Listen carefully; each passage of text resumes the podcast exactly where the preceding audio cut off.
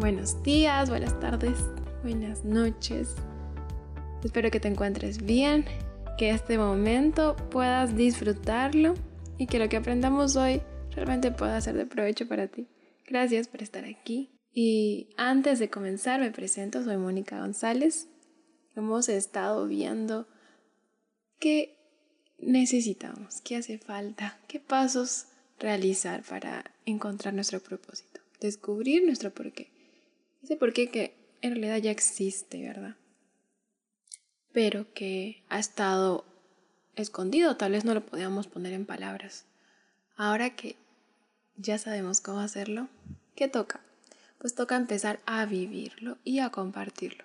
Creo que solo cuando enseñamos lo que aprendimos, entonces realmente aprendimos.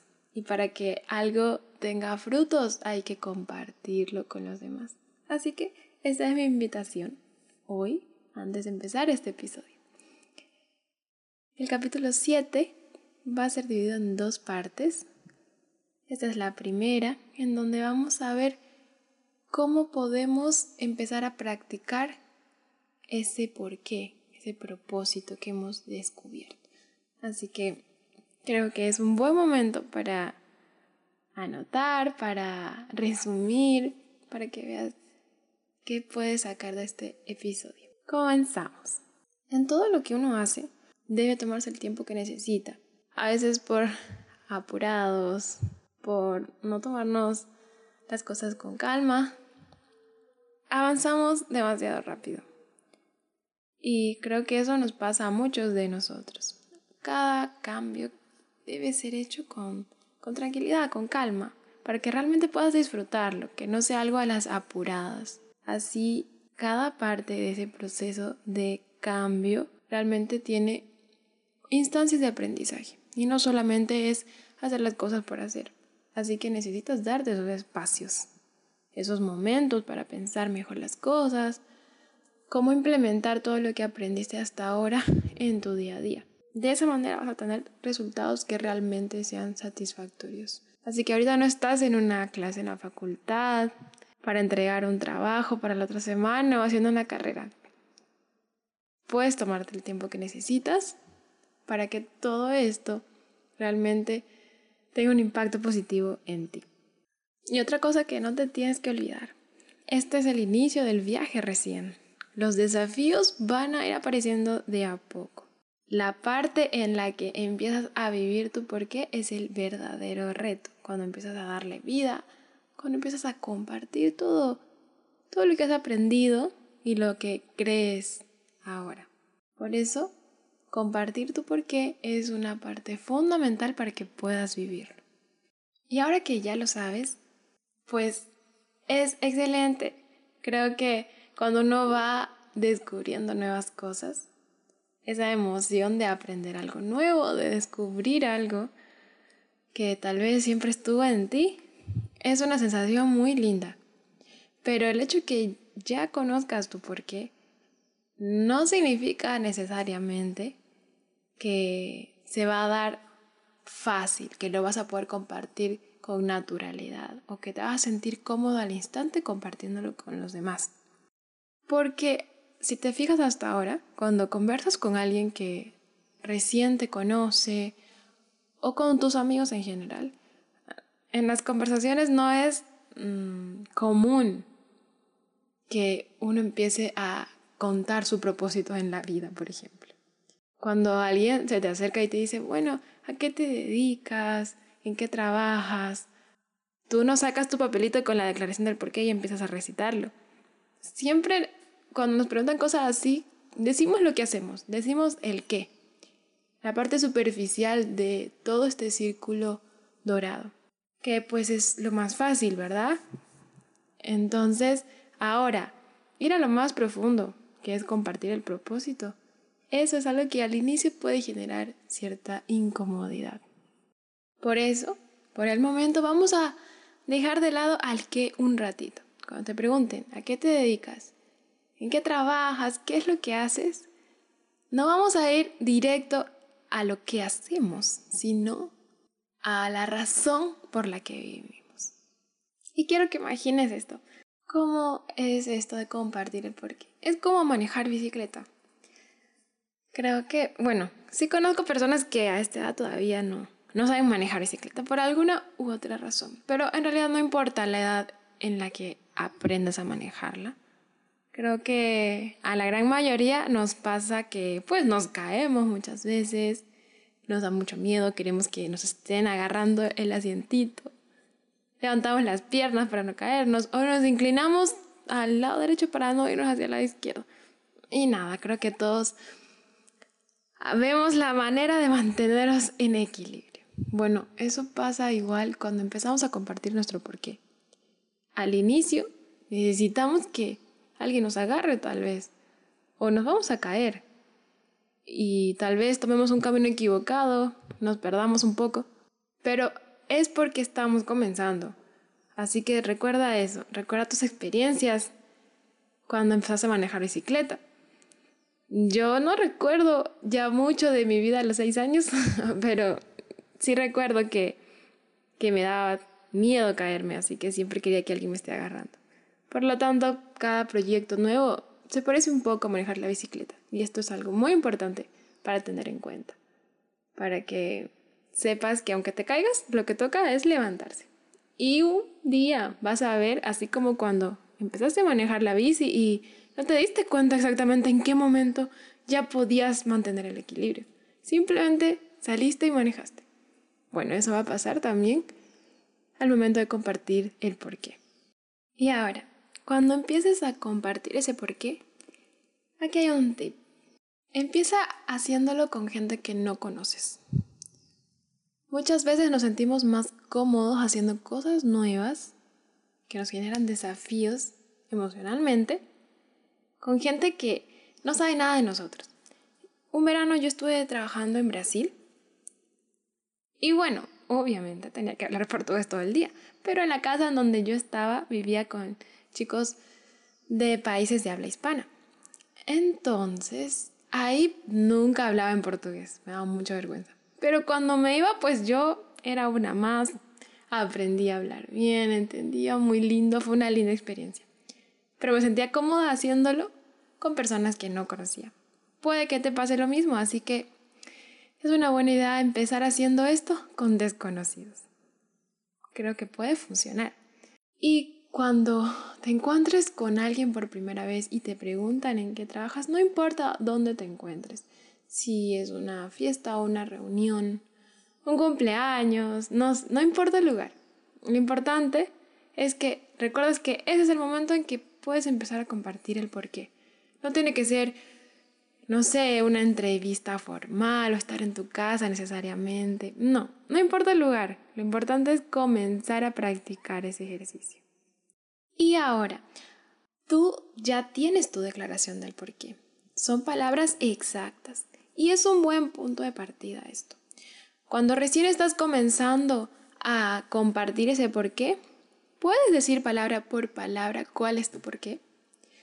Pero con el tiempo, procura contar las historias, tal vez cambiar un poco las palabras para que las personas entiendan a qué te refieres. No ya tan específicamente como decir palabra por palabra tu declaración sino ampliar un poco más para que ellos vean más a fondo a qué te refieres con todo eso.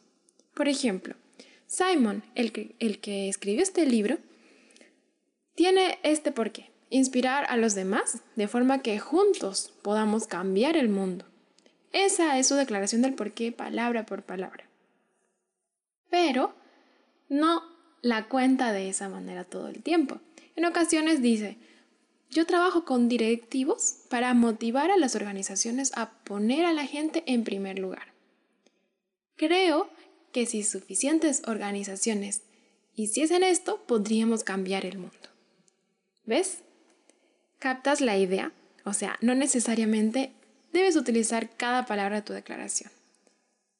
Es un buen punto de partida, pero lo que realmente importa es que puedas encontrar esas formas en las que tú de a poco te vas sintiendo cómodo y de manera natural y espontánea, donde te puedas posicionar sin perder esa esencia de lo que estás contando, que es tu propósito, ¿verdad? Y cuando las personas vean que lo que tú dices realmente lo vives en el día a día, ahí empezará a generar un impacto recién. Esa frase de debes vivir lo que predicas ahora tiene que ser una realidad en tu vida. Así vas a ganarte la confianza de los demás. Puede que al principio estés un poco nervioso. Cuando yo fui a trabajar, también las primeras entrevistas, las primeras casas que visitaba, me generaban eh, angustia, eh, nervios. Entonces puedes usarte lo mismo. Pero hay dos razones por las que tal vez las personas no reaccionen al momento en que tú compartes tu por qué de la manera que estás esperando. Puede ser porque tal vez al estar tan nervioso, pues mezclaste un poco las ideas. Y en vez de que ellos entiendan y se puedan compenetrar e identificar contigo, todo quedó hecho como una sopa. Y quedó confusa la idea. Y el punto número dos es que puede que sí te hayas expresado bien, hayas dicho bien tu por qué, pero la persona de por sí no captó bien el mensaje. ¿Por qué? Porque recuerdas que el por qué es un filtro, ¿verdad? Y entonces esto te va a servir para atraer a personas que también piensen como tú y también para alejar a los que no. Por eso, aunque tú digas de la forma más bonita tu por qué y de la forma más clara, no todos se van a identificar o lo van a entender. Y está bien, tienes que entender eso, porque tal vez no se identifiquen con tu por qué, pero conozcan otras personas con las que sí, así como tú de a poco vas a encontrar gente con las que puedas identificarte, unir creencias, valores y trabajar juntos. Así que no te desanimes, va a llegar el momento en que encuentres esas personas. Ok, ahora vamos a ver cuáles son los pasos necesarios para que tú como jefe, como directora, como líder de tu organización, puedas comunicar y compartir el por qué a toda tu empresa.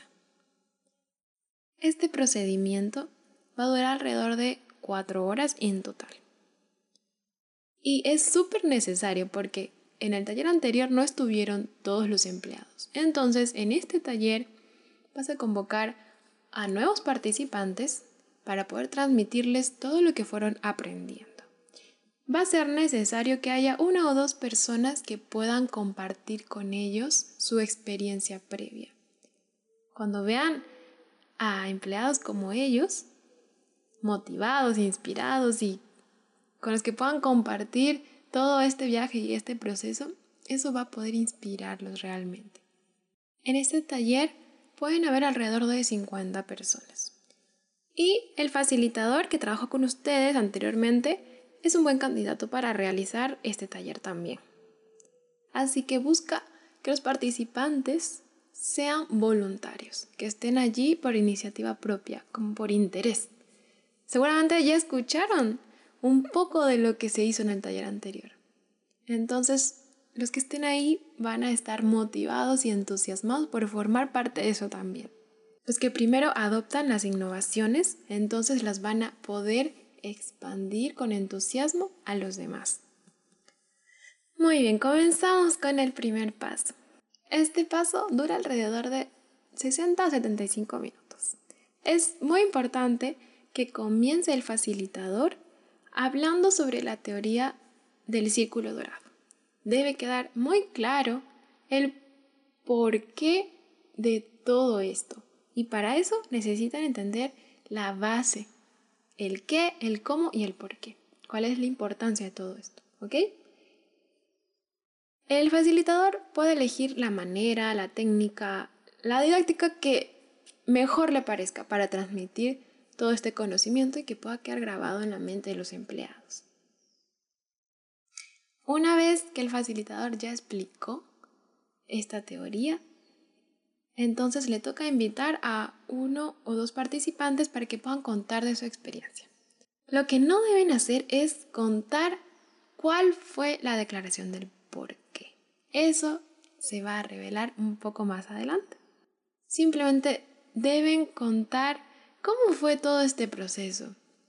¿Cuál fue la importancia para ellos? ¿Qué aprendieron? ¿Qué sintieron durante todo ese tiempo? Si por alguna razón estos participantes están un poco tímidos, no se están explayando mucho, entonces puedes usar algunas de estas preguntas. El facilitador puede hacer esto. Cuéntanos cómo fue la experiencia de la sesión del descubrimiento del porqué. Esa puede ser una pregunta. La siguiente puede ser, ¿cuáles fueron las historias que compartieron que más te impactaron? ¿Cuál fue el momento cumbre de la sesión? ¿Qué aprendiste de la empresa y de tus compañeros que antes no sabías? ¿Y qué es lo que más te motivó de todo este proceso y por qué? Creo que con estas preguntas ya van a tener bastante información para compartir con sus compañeros de trabajo. Y mientras ellos responden estas preguntas, seguro los demás participantes van a tener más dudas, se van a animar ya a levantar la mano y a preguntar. Así que esto va a permitir que la conversación pueda ser mucho más fluida y que los espectadores también se involucren. Esto es lo que se busca en realidad, que de a poco ellos formen parte de todo este proceso. Así van a poder interiorizarlo más adelante. Y así contribuir también al porqué de la organización. El paso número dos es poder ayudar a que estos participantes, estos empleados y de ahí los demás miembros de la empresa también se apropien del porqué. Este espacio va a durar alrededor de 45 a 60 minutos. Y aquí sí es el momento en donde ellos pueden revelar cuál fue la declaración del porqué. Para eso, hay que explicarles cómo fue todo el proceso que se realizó para la redacción de la declaración. Poder explicarles cuáles son los dos componentes fundamentales y cómo se fue descartando las palabras, frases, en base a las historias. Cómo cada empleado, trabajador, contó sus propias historias en esa empresa y usando esas historias se identificaron los temas relevantes. Entonces se les explica todo el proceso, que les quede muy claro. Una vez que se hizo eso, se les muestra el material, los apuntes que tienen, todo lo que sea necesario para que ellos también puedan identificarse con esto. Y por último, que se cuenten las historias más significativas, las que dieron vida al porqué. No se debe olvidar esta parte. Todo esto les va a permitir entender mejor lo que sucedió en el taller anterior, el impacto que tuvo en los participantes de ese taller. Y graba este pensamiento. Es importante todo esto porque si los miembros del equipo no crecen juntos, se irán distanciando. Como en cualquier situación de trabajo, de amistades, en la familia. Bueno, en una organización si un departamento recibe una capacitación y empieza a crecer, es importante que el otro departamento también lo haga. Deben crecer de la mano. Y esto les permitirá tener mayor unidad. Muy bien, ahora lean esa declaración del porqué en voz alta y permite que los trabajadores se tomen un tiempito para asimilarla. Puede suceder que ellos también quieran aferrarse al significado literal de las palabras. Entonces es importante recalcar que estas palabras no son perfectas, que inclusive en el tiempo pueden llegar a cambiar ligeramente, pero el sentimiento es lo que importa. Ese sentimiento siempre estará ahí. Como ellos no estuvieron en el taller anterior, entonces no experimentaron el sentimiento que iba detrás de esas historias, de esas palabras. Así que pídeles que por favor, por ahora, no critiquen la declaración como tal, el significado de las palabras, no, sino que ahora se puedan centrar en el por qué para ver cómo pueden ponerlo en práctica día a día. Eso es lo importante ahora. No el significado específico de la palabra, sino el propósito de la organización. Puede ser que algunos empleados aún así no estén de acuerdo. Tal vez tienen malas experiencias pasadas. Puede ser que ya intentaron vivir su propósito antes, pero de nuevo todo se desvió y se perdió en el tiempo. Así que creen que no va a funcionar esta vez tampoco. Por eso no hace falta que haya un consenso total de todos los participantes acerca del por qué. No buscamos convencer a cada uno de ellos, sino más bien brindarles un espacio, un entorno en el que puedan sentirse motivados e inspirados por este propósito. Para que así ellos puedan trabajar juntos con un mismo sentir y así poder hacer el cambio que se busca, ese cambio positivo en el mundo. Y ahora sí, una vez que todos entienden el por qué, llega el momento de poder dividirlos en grupos. Van a continuar la conversación y para que esta conversación sea dinámica, los grupos deben ser de entre 3 y 8 personas. Así, al ser grupos pequeños, van a poder tener un buen cambio de ideas. Este espacio es para que ellos puedan irse apropiando del porqué. Una buena manera es pedirles que cada grupo comparta experiencias personales que apoyen este porqué. Que puedan hacer memoria, recordar qué sucedió en el pasado que tiene que ver con este propósito. Puedes sugerirles esto. Cuenta historias específicas acerca de la razón por la cual te gusta trabajar aquí. Comparte una historia en la cual te hayas sentido orgulloso de pertenecer a esta organización. Otra pregunta puede ser, ¿crees que la historia que acabas de contar valida nuestro porqué? ¿Quién en la organización personifica mejor nuestro porqué? Estas preguntas van a impulsarlos a hacer trabajar su mente para que ellos puedan descubrir que en realidad sí tienen historias que están relacionadas al propósito de esta empresa.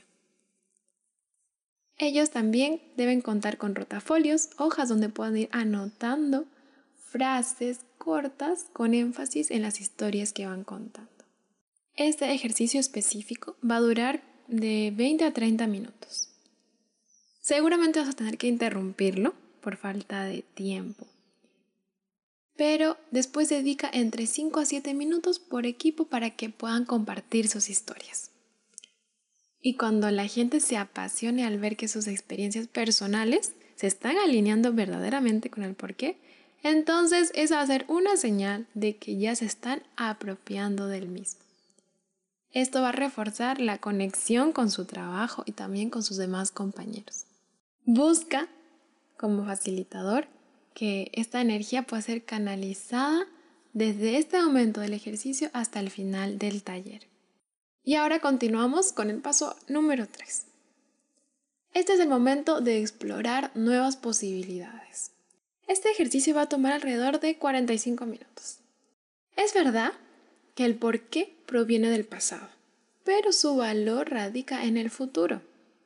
Ten en cuenta esto. Un porqué inspirador y bien articulado va a actuar como un trampolín, como una cama saltarina, porque nos va a impulsar a saltar hacia nuevas formas de trabajo en la empresa. Y en este espacio se dará lo que se llama la conversación sobre posibilidades. Esta palabra posibilidades es infinita, por eso debe ser muy bien aprovechada, que realmente se sientan motivados a adentrarse en este ejercicio, que se concentren en él, porque este es el momento para que los participantes puedan proponer todas las ideas que se les vengan a la mente.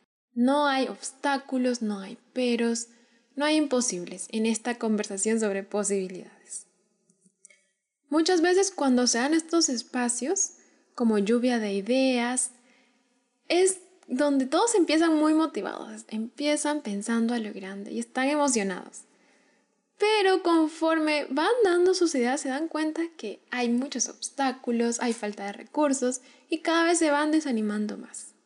Bueno, en esta parte, en este espacio, eso está prohibido. No hay imposibles. Ellos no tienen que pensar con limitantes. Lo único que deben hacer es proponer ideas para que la organización pueda avanzar y crecer en nuevas y diferentes formas. No queremos sepultar ideas, queremos que empiecen a nacer.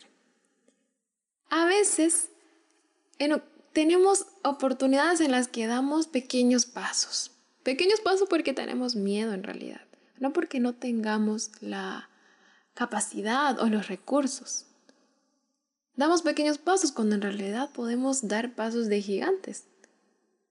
Así que en esta conversación de posibilidades, los participantes se van a mantener lejos de ese sendero de seguridad. Ahora es donde pueden arriesgar todo. Muchas veces, por timidez, por vergüenza y temor, nos guardamos ideas, porque creemos que tal vez si proponemos algo nos van a decir que nos hagamos cargo de eso y no nos sentimos capaces.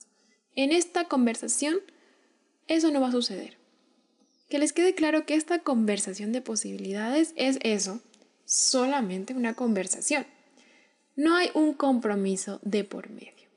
Creo que es lindo cuando sentimos que todo es posible. Y más cuando formamos parte de un equipo en donde todos trabajamos con un mismo sentir.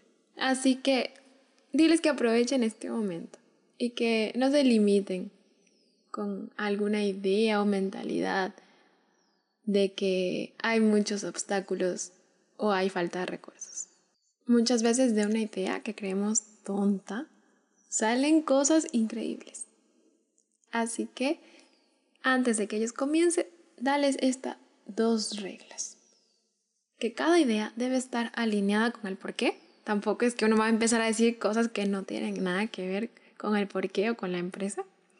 Y la número dos es que los miembros del grupo pueden aportar nuevas ideas o sumarse a otras, pero no deben decir que eso no va a funcionar, porque no es el tipo de conversación que se busca. Para comenzar, dile al grupo que responda a la siguiente pregunta.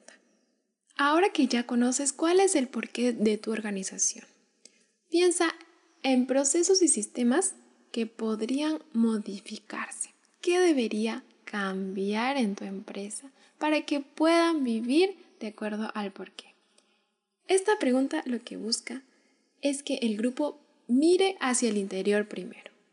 Debemos decir lo que somos y vivir eso que predicamos. Entonces, este es el momento para que primero las personas vean dentro de ellas deben vivir en primer lugar su porqué dentro de la organización y luego ver cómo afecta ese porqué a los de afuera. Así que para esta sección quiero que recuerdes eso. Primero, mírate a ti mismo, mira en tu interior y después ve el efecto que tiene todo eso en los demás. Muchas empresas quieren ir directamente al cliente se van al producto, a lo que ellos venden y se olvidan de ellos mismos. Así que en este espacio procura que se tenga una conversación interna, enfocándose en ellos como empleados y después pasar a los qué. Esa pregunta los motivará a pensar en su propio proceso. ¿Qué hago yo? ¿Cómo soy? ¿Qué debo hacer para crecer como persona y como trabajador? Para así poder vivir según el porqué de mi empresa. Así que esta pregunta me parece muy sanadora, pero al mismo tiempo productiva. Que no se les pase por alto esta pregunta. Después de aproximadamente unos 10 minutos, lanza la siguiente. Teniendo en cuenta el porqué de tu organización, ¿Qué otros que son posibles? ¿A qué nos referimos con esto? ¿Qué otras cosas como empresa se puede ofrecer? Ya sea productos, servicios, la manera en que se comunican con la gente a la que sirven. Muchas veces una empresa empieza con un producto y se queda con él. No, no crece, no busca innovar o hacer algo distinto. Porque están cómodos proveyendo ese producto. Y así no consideran otros servicios o asociaciones que les permitirían vivir mejor su porqué. Si Apple no hubiera salido de ese primer producto, nadie tendría ahora un iPhone, un iPad o iTunes, ¿verdad? Esto busca animar a los trabajadores a ver que un producto puede ser totalmente diferente al actual y aún así ser 100% compatible con el porqué de su organización. Deben seguir anotando sus pensamientos en los rotafolios y después de unos 20 o 30 minutos pídeles que compartan eso con el resto de la sala. Escuchar hablar a otros sobre sus ideas inspira a los demás a hacer lo mismo y a seguir aportando y nutriéndose cada vez más. Mientras más ideas se den, es como subir un escalón más en una torre. La vista es cada vez mejor mientras se sube un poquito más. Una vez que termine este espacio, para completar esta conversación sobre posibilidades, pregunta si alguien voluntariamente quiere comprometerse a llevar adelante el trabajo del porqué. ¿Y qué significaría este compromiso? Ellos serían los defensores del porqué, los que lo mantendrían vivo, para que no se apague, para que todo este taller no quedase solo como una simple experiencia, como un bonito momento. Deben haber personas que sigan trabajando con esto responsablemente para que no muera.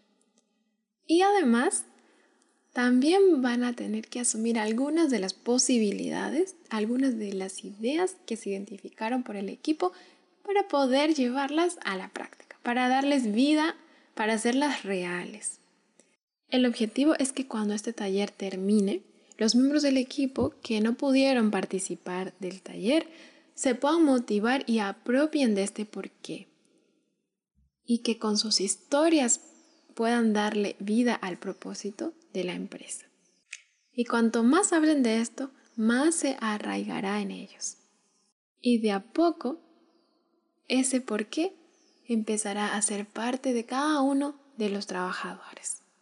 Es muy lindo formar parte de un equipo en donde funcionan como una familia, donde no solo vas a trabajar, sino que unos a otros se motivan a crecer constantemente. El contacto humano es esencial. Muchas veces cuando vemos en las películas esas grandes empresas con tantos cubículos llenos de gente, a mí yo decía, ay, Dios mío, jamás, no, que yo me estresaba viendo esas cosas, porque me parecía que era todos un puntito. Pero si en una empresa se busca que los trabajadores sean más que alguien que produce, alguien que vende monótonamente o una máquina, creo que una de las cosas más lindas es poder trabajar en un lugar en donde todos sienten que forman parte de una familia. Eso permite que te sientas motivado a ir a trabajar, que no te levantes pensando, ay, nadie se va a dar cuenta que he ido, si falto, estoy harto. Creo que esos sentimientos se pueden evitar si los directivos, los líderes, ven a sus empleados como parte de su familia. Entonces les van a dar el espacio que necesitan, la atención que necesitan. Muchas veces cuando uno ve esas películas donde hay tantos cubículos de personas juntitos unos con otros que apenas se conocen, que nunca han hablado con su jefe, uy, era el trabajo que menos se me ocurría querer hacer en este mundo porque considero que el contacto humano real es básico, básico para darle un sentido a la vida. Así que, sea que tú seas un emprendedor, una directora, jefe, líder o un empleado, cada uno tiene un papel fundamental al momento de generar vínculos y darle un sentido a la vida de otras personas también. Por eso, antes de terminar este episodio, quiero agradecerte por estar aquí, por formar parte de este proceso de cambio. Recuerda que el cambio se da cuando tú empiezas a cambiar. Y lo más bonito es que cuando tú cambias, no se queda ahí. Ese cambio se reproduce en otros. Vas a poder ver eso en los demás. Y eso creo que es uno de los regalos más bonitos. Gracias por acompañarnos. Te invito a seguirnos en nuestras redes sociales como más compartir y en la página web máscompartir.com. El siguiente podcast será el último sobre este viaje descubriendo nuestro porqué. Así que te espero y gracias por estar aquí. Nos vemos la próxima.